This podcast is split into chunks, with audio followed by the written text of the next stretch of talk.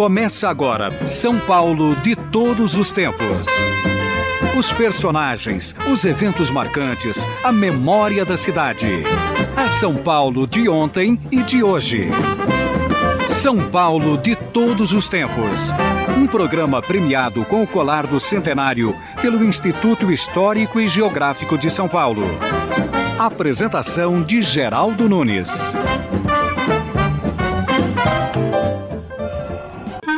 Olá, amigos! No programa de hoje vamos falar sobre o Dia da Consciência Negra, comemorado nesta semana que passou em várias cidades brasileiras, lembrando a morte de Zumbi dos Palmares, que num dos dialetos africanos significa mito, Deus ou ainda fantasma. Zumbi foi considerado um herói nacional a partir de uma lei promulgada em 1995. Ele comandou o Quilombo dos Palmares, que pode ser considerado o maior símbolo da resistência do africano à escravatura. O Quilombo ficava na Serra da Barriga, numa extensão territorial próxima ao tamanho de Portugal, ocupando uma área onde estão os estados de Alagoas e Pernambuco. A população do Quilombo dos Palmares era de 20 mil habitantes, entre escravos fugidios, índios e brancos marginalizados. A existência do Quilombo dos Palmares foi lembrada esta semana porque foi feriado em 260 cidades. De todas essas, há apenas três capitais: Cuiabá, Rio de Janeiro e São Paulo. Por isso, vale a pena falar mais sobre a importância de zumbi para todo o Brasil aqui. Na edição de hoje, vamos entrevistar uma professora que vive em São Paulo, mas que morou em Moçambique. Dolores Freixa é historiadora e trabalhou com Graça Machel, esposa de Nelson Mandela. Dolores Freixa é entendida em Zumbi dos Palmares. Também ouviremos um pouco da genuína música africana nas vozes de brasileiros, claro. E ainda um apanhado de como está a Serra da Barriga, lugar onde existiu no passado o Quilombo dos Palmares, hoje transformado em um parque. Assim, falaremos com Eucias Roberto Paulino, um dos responsáveis pelo Parque Memorial Quilombo dos Palmares. Muriquinho pequenino. Estamos ouvindo a cantora Clementina de Jesus, já falecida, interpretando uma canção ensinada a ela pelos pais que eram escravos.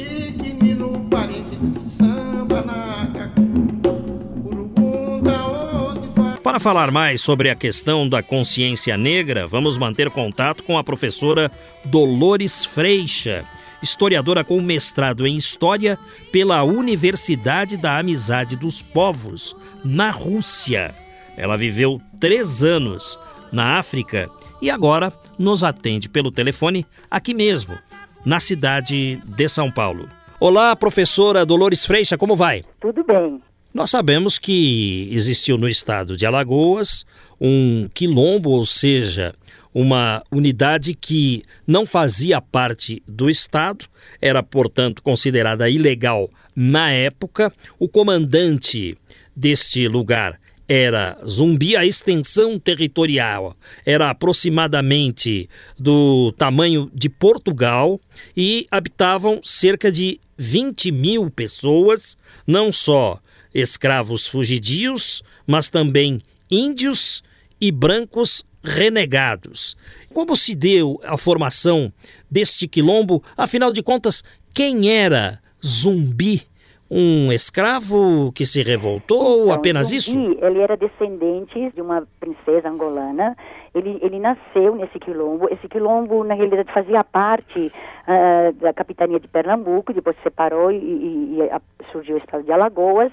Ele começou no final do século do século XVI eram 40 escravos que fugiram dos engenhos na região de Pernambuco e foi, realmente foi aumentando e junto com, com esses uh, escravos foram se juntando índios e mestiços e pessoas que fugiam de exploração da coroa portuguesa.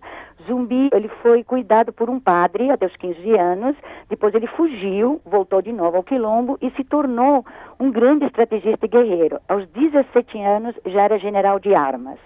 E ele então uh, tentou de todas as maneiras uh, que não uh, preservar a independência desse espaço enorme que congregava mais de 20 mil pessoas, divididas em mais ou menos 12 vilas. A capital era Macaco. Isso só conseguiu uh, derrubar realmente com um bandeirante e em 1694 Jorge Velho invadiu e tomaram também Zumbi. Zumbi representa o grande líder desse momento. O nome, o nome de Zumbi quer dizer o espírito grande presente, a força de espírito. É um nome, é um nome banto. E pelo que a senhora explicou, o quilombo existia antes dele muito antes, durou mais ou menos 100 anos. É importante focar que não só existiu o Quilombo dos Palmares, esse foi o maior, mas existiram milhares de quilombos. Então, interessante, a história mostra só uh, um quilombo, mas a resistência foi muito maior.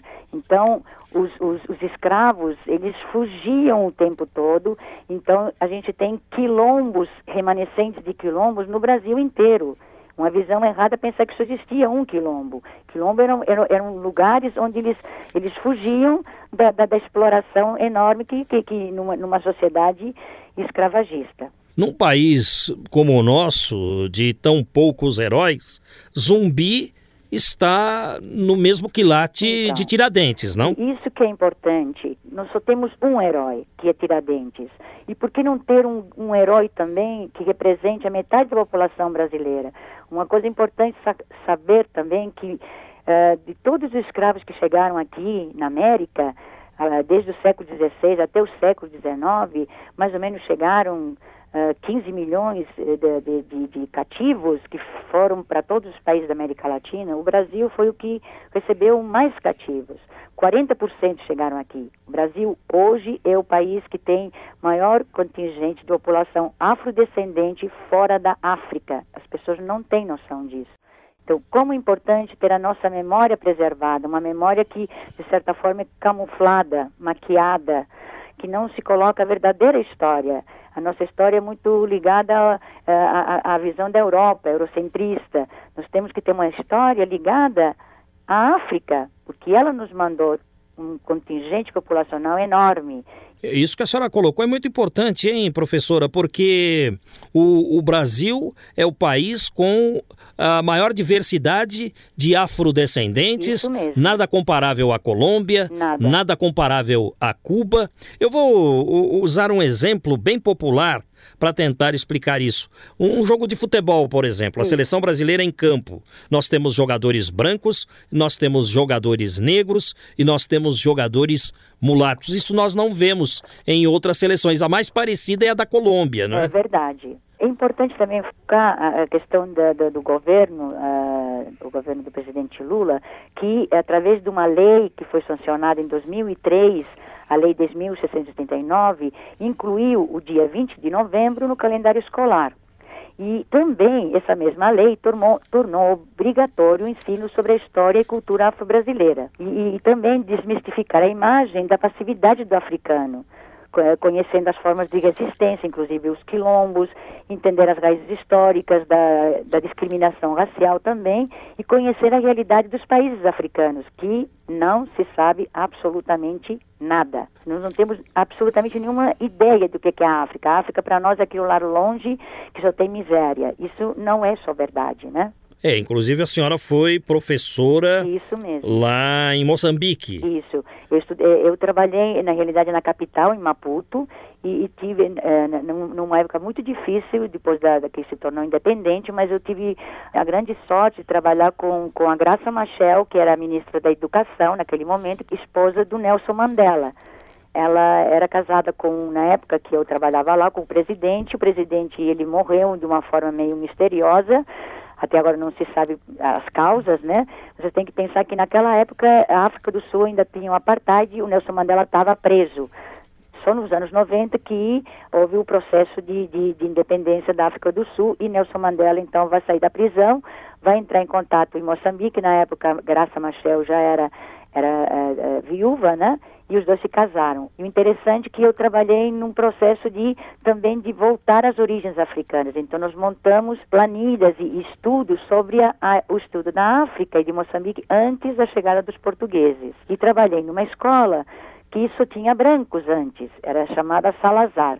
Quando se independizou, então toda a população uh, africana pode então eh, estudar nessa escola. Então eu tive a honra de poder trabalhar junto em todo esse processo. E este seu sotaque, professora Dolores Freixa? então, é uma história muito maluca. Eu, eu, eu, eu vim pequenininha para cá, eu sou espanhola.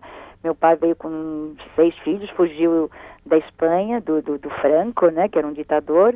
Eu vim para cá e aí eu morei em vários lugares. Ele era, ele trabalhava em, em fábricas de tecidos elas iam fechando e eu morando, e morei em vários estados, morei no estado de São Paulo, morei no Nordeste, e aí fiz essa miscelânea juntando com, com, com o sotaque também de Moçambique, que se fala português, né? Português, um português de Portugal. A senhora está feliz no Brasil? Muito, eu estou nesse projeto também, de, de, de, de sou professora da, da, da, história da cultura afro-brasileira. Trabalho também com uh, projetos turísticos, eh, implementando roteiros, inclusive o roteiro afro, uh, um roteiro afro que tem aqui em São Paulo, eu implementei também.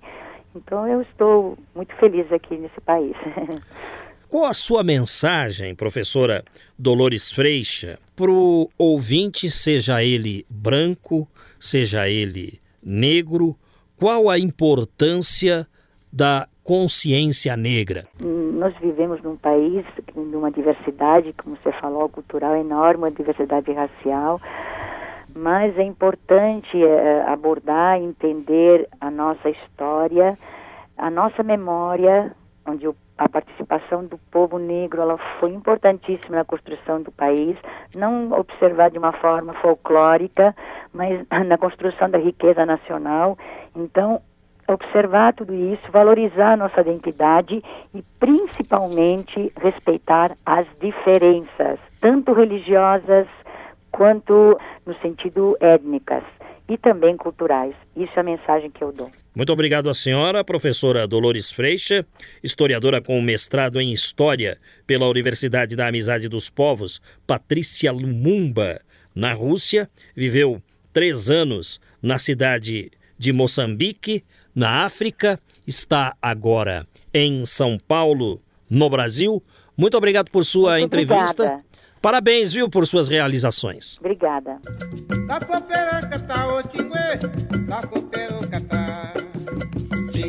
As músicas que estamos ouvindo no programa de hoje integram um CD da gravadora Eldorado chamado o Canto dos Escravos.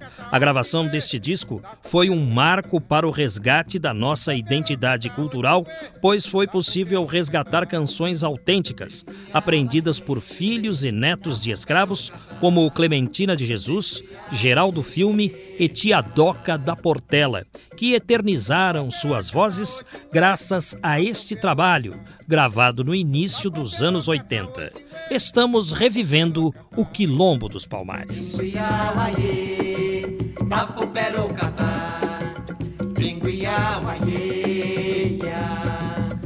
A população do Quilombo sobrevivia graças à caça, pesca, coleta de frutas e agricultura, além de praticar o artesanato, que muitas vezes era comercializado com as populações vizinhas.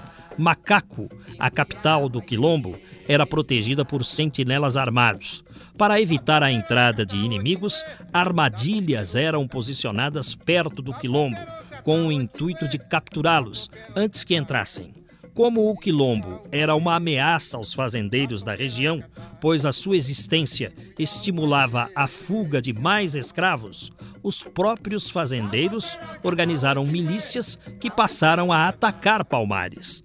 Com o intuito de diminuir os ataques ao quilombo, Congazumba, que era o então rei do Quilombo de Palmares, aceitou um acordo de paz com os brancos por volta de 1678, mas isso enfureceu os palmarinos que o envenenaram. O sucessor foi seu sobrinho, Zumbi, que liderou uma guerra contra os invasores. Entretanto, em 1694, a milícia organizada pelo Bandeirante Domingos Jorge Velho, ocupou a cerca real do Macaco, capital de Palmares, e nos meses seguintes todas as outras aldeias palmarinas caíram sob seu poder, até que se desse a morte de Zumbi em um 20 de novembro, naquele ano, 1694. Futebol de todos os tempos. Histórias e fatos interessantes ligados ao mais popular esporte com Geraldo Nunes. A presença do negro é cada vez mais marcante em todos os setores da vida brasileira. Entretanto, não dá para esquecer o apoio do negro ao engrandecimento do esporte no Brasil, principalmente nos esportes onde se requer força. O basquete teve Rosa Branca, o boxe tantos lutadores como, por exemplo, Adilson, o Maguila e o futebol. Quantos são os representantes onde o negro se sobressai?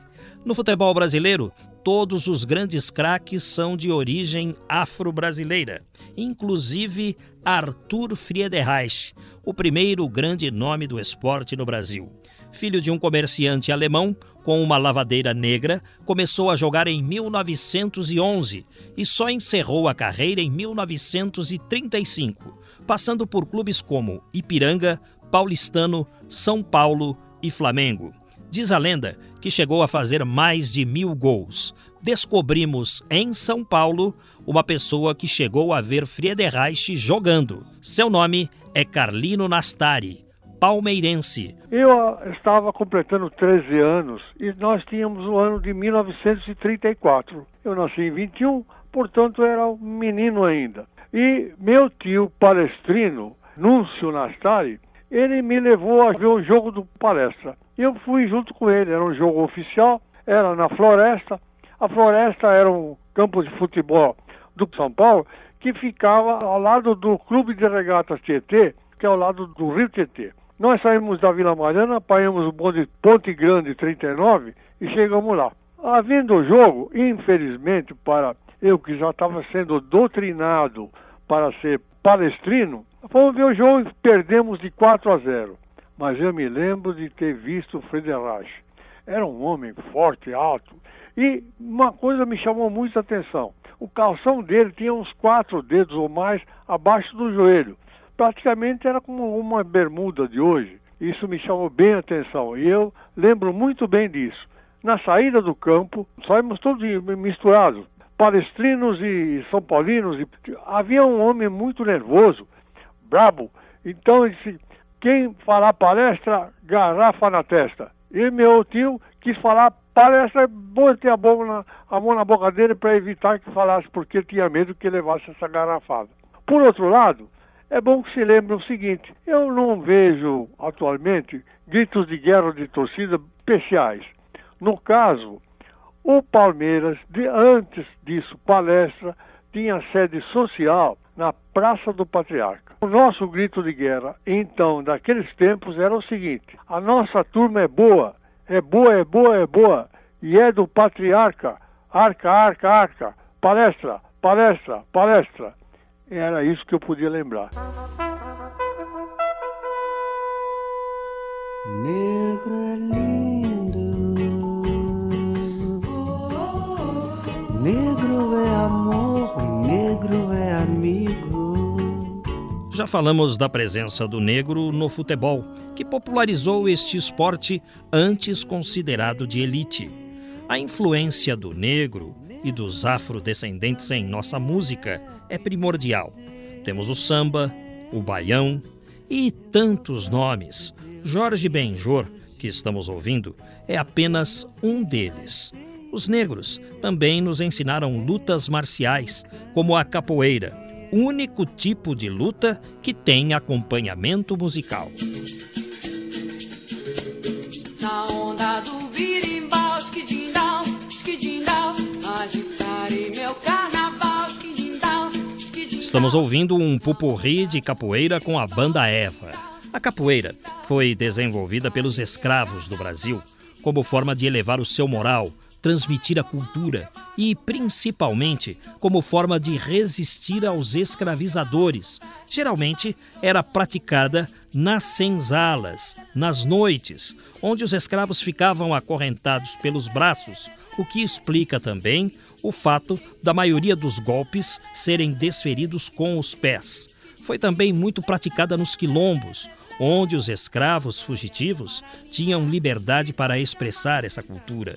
Há relatos de historiadores que Zumbi dos Palmares e seus quilombolas só conseguiam defender o quilombo dos ataques das tropas coloniais graças aos exímios capoeiristas. Com a estranha técnica de ginga e pernas, muitos comandantes de tropa portugueses e até um governador geral consideraram ser mais fácil derrotar os holandeses do que os quilombolas. A capoeira hoje é praticada no mundo todo. Há academias que ensinam jogar capoeira nos Estados Unidos, em vários países da Europa e até no Japão.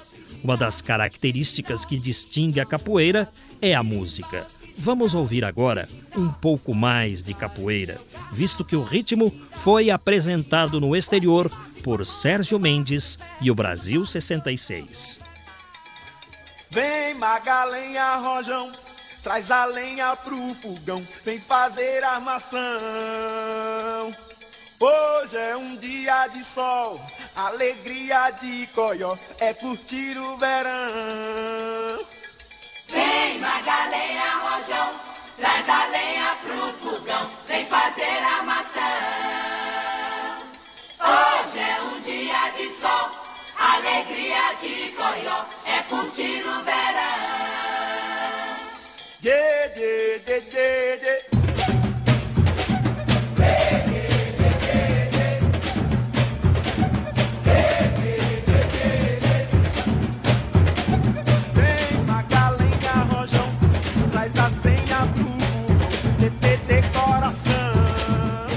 Ritmo da capoeira também varia de região para região.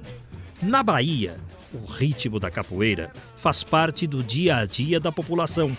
No Pelourinho, bairro de Salvador, cujo nome se deve à escravidão, porque ali se comercializavam escravos, a capoeira é praticada por seus moradores e pode ser vista livremente pelos visitantes de todo o país e também turistas do mundo todo. Ouça a capoeira que é cantada no Pelourinho de Salvador. Paranauê,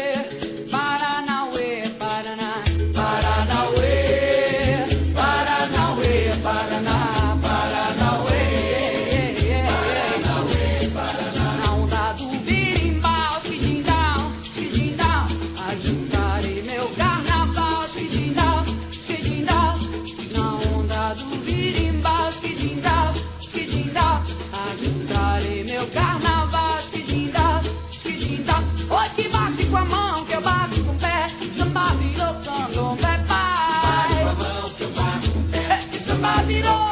Lê, lê, lê, lê.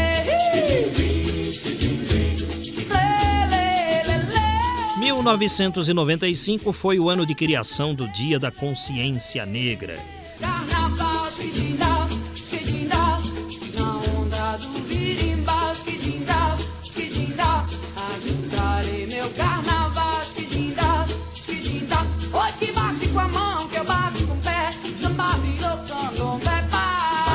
Vamos agora a um intervalo.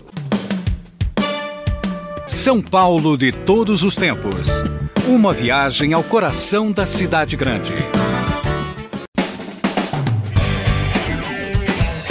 O Dia da Consciência Negra.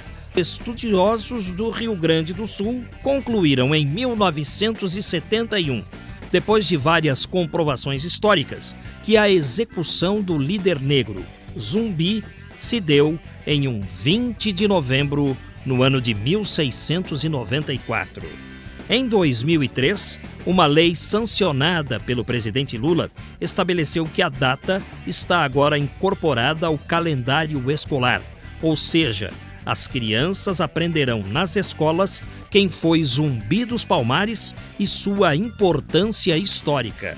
O palco de todos aqueles acontecimentos, ou seja, a região da Serra da Barriga, onde ficava a parte mais forte do Quilombo dos Palmares, foi tombada pelo patrimônio histórico e transformada em um parque memorial que pode e deve ser visitado por todos. Vamos manter contato com Maceió, capital do estado de Alagoas. Nos atende Eucias Roberto Paulino Pereira, que é secretário de Cultura do Centro de Estudos e Culturas Étnicas Anaju. Anaju significa na língua banto africano liberdade. E o Eucias é militante do movimento negro há 20 anos e participou da equipe que elaborou o Parque Memorial Quilombo dos Palmares. Olá, Eucias Roberto, como vai? Olá, Geraldo, um grande abraço, alegria aqui tá, de Maceió estar tá falando com vocês. Estou às ordens, meu irmão.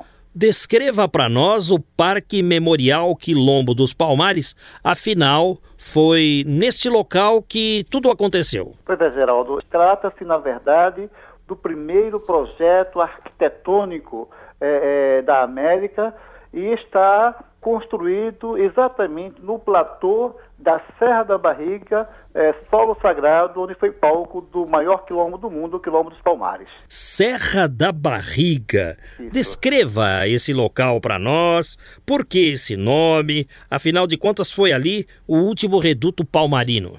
Exatamente. A Serra da Barriga, antes chamada de Outeiro da Barriga, foi, na verdade, a cerca real, o mocambo principal do Quilombo dos Palmares, onde reinou Gangazumba, sua mãe Aqualtune e, por último, o comandante em chefe Zumbi dos Palmares. Ela está situada na cidade de União dos Palmares, acima do nível do mar, 500 metros mais ou menos, e foi local, sede principal do Quilombo, quando, na época, no, durante o século XVI, foi cercada por vários tempos por uma paliçada para se defender dos inimigos. Então, Zumbi foi seu último comandante em chefe, coordenando vários outros chefes de vários outros mucambos, num raio de 200 quilômetros entre eh, Alagoas e Pernambuco, em toda a zona da mata. E quem visitar este Parque Memorial Quilombo dos Palmares, o que entende, o que visita referente a essa época? É, o, o, parque, como falei, ele está no, no, platô da Serra, ocupando uma área de 10 mil metros quadrados.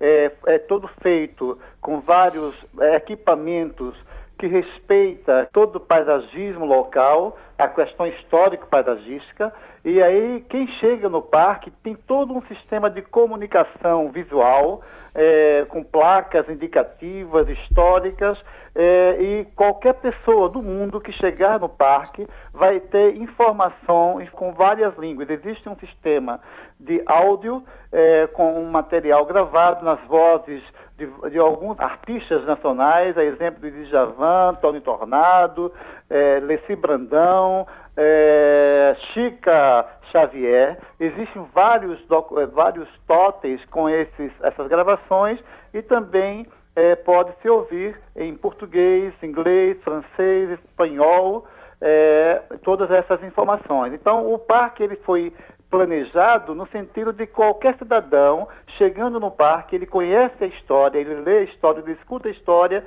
sem precisar de nenhuma outra maior estrutura. Caso queira alguma pessoa para acompanhar, existem equipes, nós estamos aqui também para dar essa contribuição. Mas o parque foi feito para receber qualquer cidadão do mundo.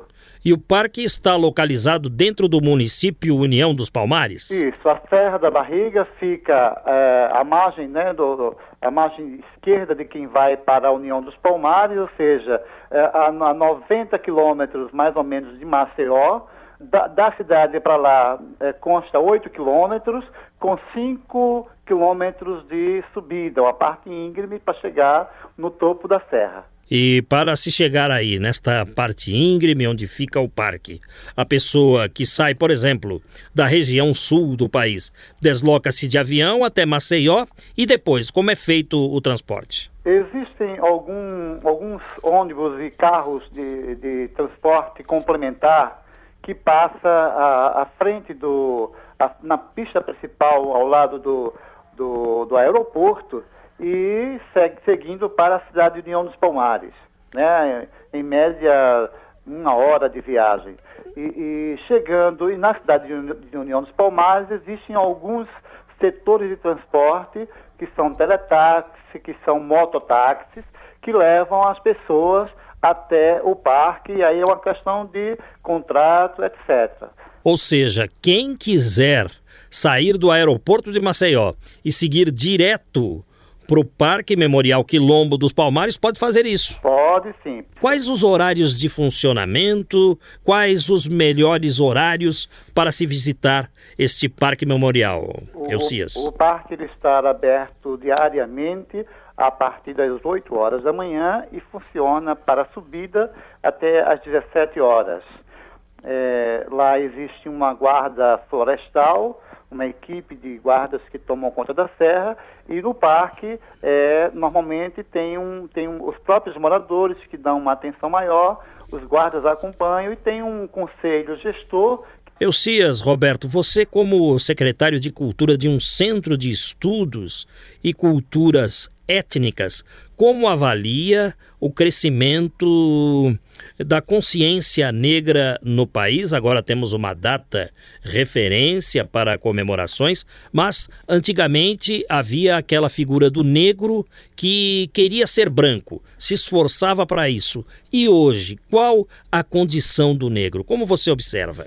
Olha, eu aprendi nesses 20 anos, mais de 20 anos, que existia uma ideologia chamada ideologia do branqueamento, que foi causada por uma série de, de, de coisas erradas feitas no passado, desde a busca do, do, do negro enquanto escravizado, que o negro é inferior. Isso faz parte da ideologia do branqueamento.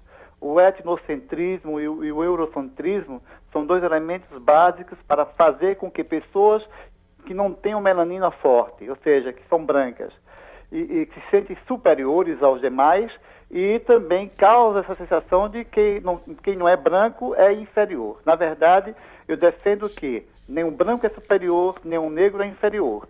Agora, que existe, na verdade, esse preconceito racial secular tem que ser eliminado da face da terra. O preconceito é, na verdade, uma bestialidade humana, lógico, que formado por uma série de ideologias. Nós, que fazemos do povo afro-brasileiro, a gente sofre na, na pele as marcas e as mágoas que o governo brasileiro instituiu. Nós somos proibidos de saber ler, escrever isso no racismo institucional e hoje as favelas estão aí repletas, os desempregos todos, por conta de um povo que não teve oportunidades, foi colocado o tempo todo à margem. Mas isso está acabando, nós vamos galgar melhores situações cada dia mais. A sociedade brasileira está acordando para isso aos poucos. Elcias Roberto Paulino Pereira, muito obrigado por sua entrevista e pelas informações a respeito do Parque Memorial Quilombo dos Palmares, em Alagoas. Eu que agradeço, em nome do povo alagoano, em nome do Zumbi dos Palmares, um grande abraço a todos vocês.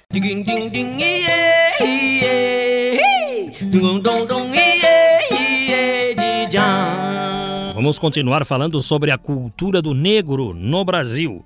Conforme prometido, separamos para os ouvintes alguns trechos do programa especial BASF Canto Livre, cuja narração principal é de um locutor que já foi nosso colega Edinho Moreno. Vamos ouvir. Foi um grito e um canto. Reviver tudo que sofreu, de desesperança e lágrima, dor de solidão, Dor e liberdade escreveram esta história. África,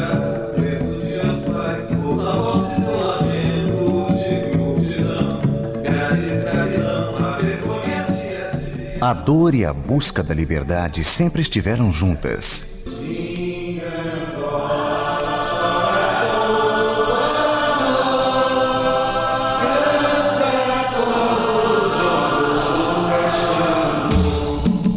África.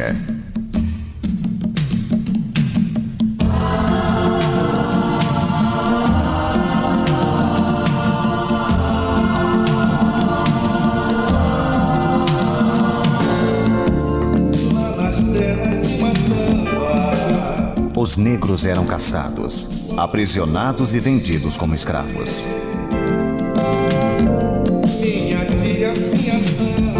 Trocados como objetos, valiam tanto quanto o fumo ou a aguardente.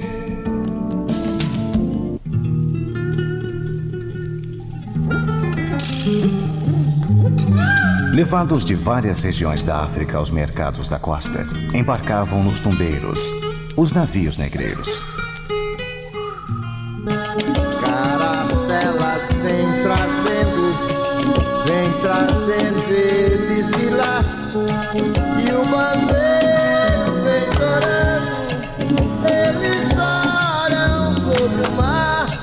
Negros viajavam em porões, quase asfixiados.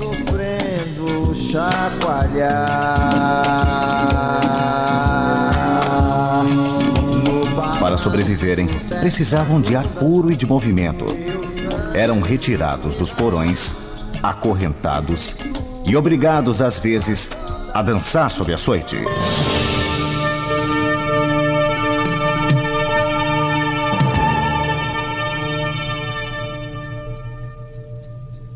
Presa nos elos de uma só cadeia, a multidão faminta cambaleia e chora e dança ali. Um de raiva delira, outro enlouquece, outro que de martírios embrutece, cantando, geme e ri. No entanto, o capitão manda a manobra e, após fitando o céu que se desdobra tão puro sobre o mar, diz do fumo entre os densos nevoeiros: Vibrai, rijo, chicote, marinheiros, fazei-os mais dançar.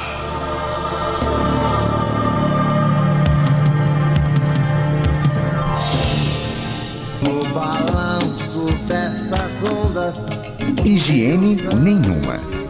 Alimentação miserável. Epidemias assolavam os porões.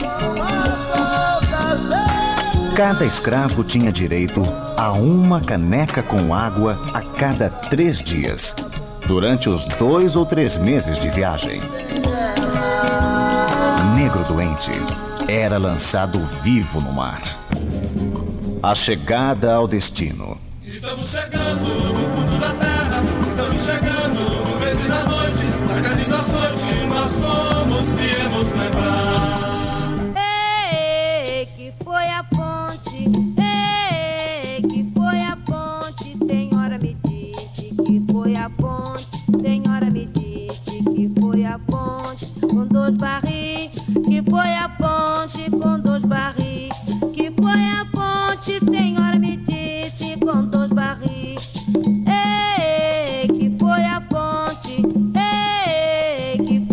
trabalho escravo era também o principal esteio das cidades.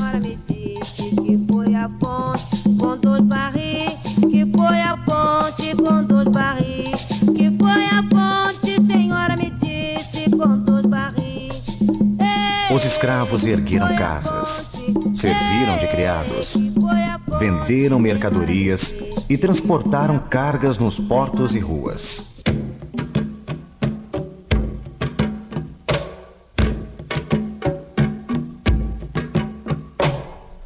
Foram até julgados à mendicância e à prostituição. E vendidos através de anúncios de jornais. 22 lindas pardinhas, uma de 14, outra de 15 anos. São recolhidas e prendadas, próprias para presentear noivas.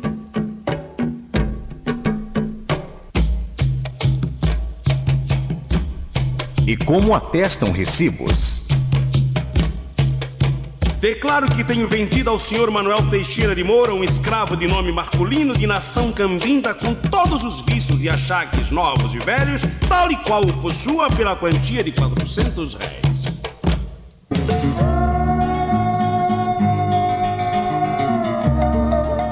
os instrumentos de tortura faziam parte do cotidiano na sociedade escravista.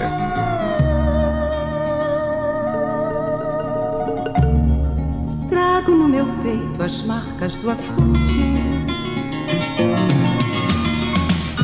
Na pele cor de noite que o bronze esculturou.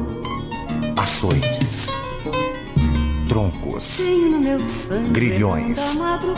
gargantilhas, máscaras de Flandres, De ferros de marcar a fogo. que Angola me deixou. Sou filho de escravo, tronco, senzala, chicote, gritos, choro, gemidos. Sou filho de escravo.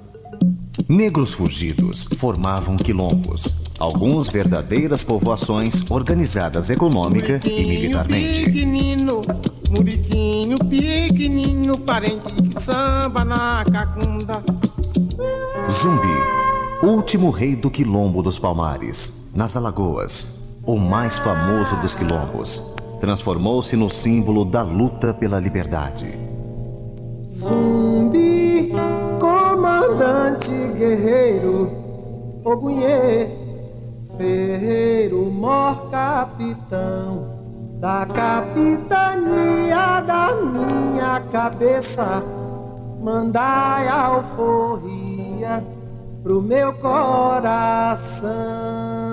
Meu bandeira dançou na primeira, dançou na Palmares resistiu durante 90 anos na Serra da Barriga. Eu me lembro dos fatos que meu avô contava nas noites de frio. Não chorava, porém não sorria, mentia, não mentia, não fingia, não fingiu. Meu bandeira dançou na primeira, dançou. No final do século XVII, foi destruído numa verdadeira operação de guerra. Seu exemplo jamais será esquecido. Além do horizonte, morreu tanta gente de tanto sonhar. Quem foi? Foi Futebol de todos os tempos. 2 a 2 Santos e Corinthians, etapa complementar. Prepara-se Toninho para bater o levantamento de bola que pode levar perigo para a meta corintiana. Tudo pronto, Toninho correu, balão subindo, descendo, saltando o Heitor. Entra Pelé.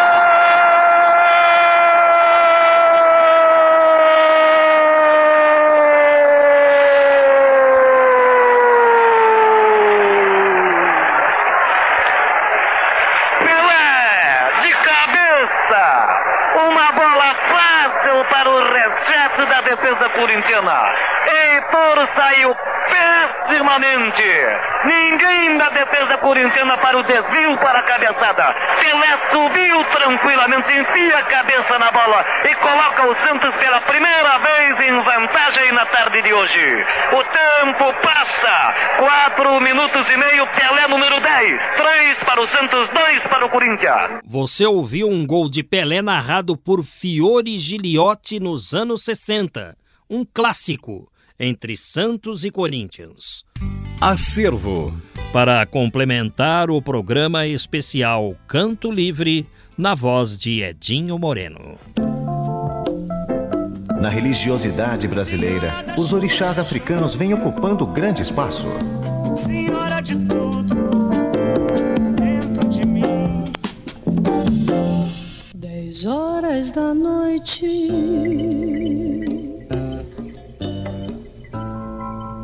Na rua deserta.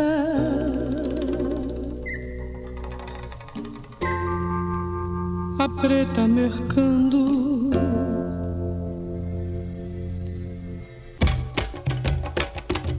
Ora, se deu que chegou, isso já faz muito tempo, no banheiro de um meu avô, uma negra bonitinha chamada Negra Fulô.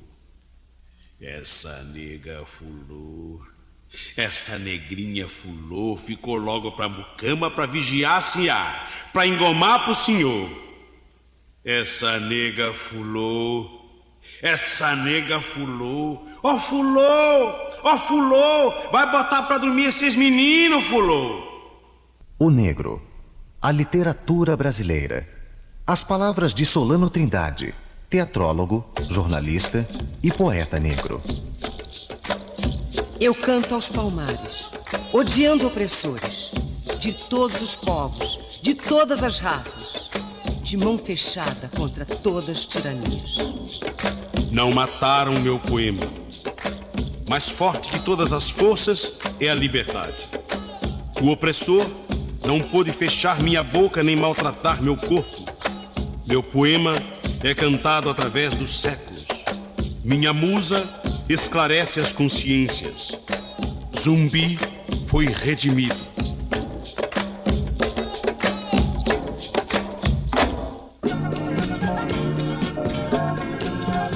O negro no Brasil, em todo o mundo.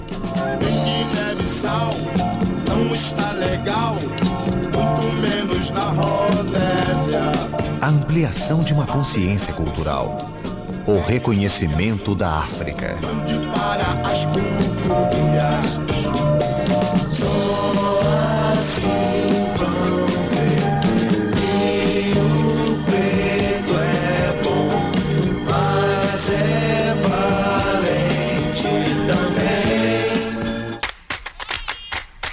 Canto Livre. O grito da raça.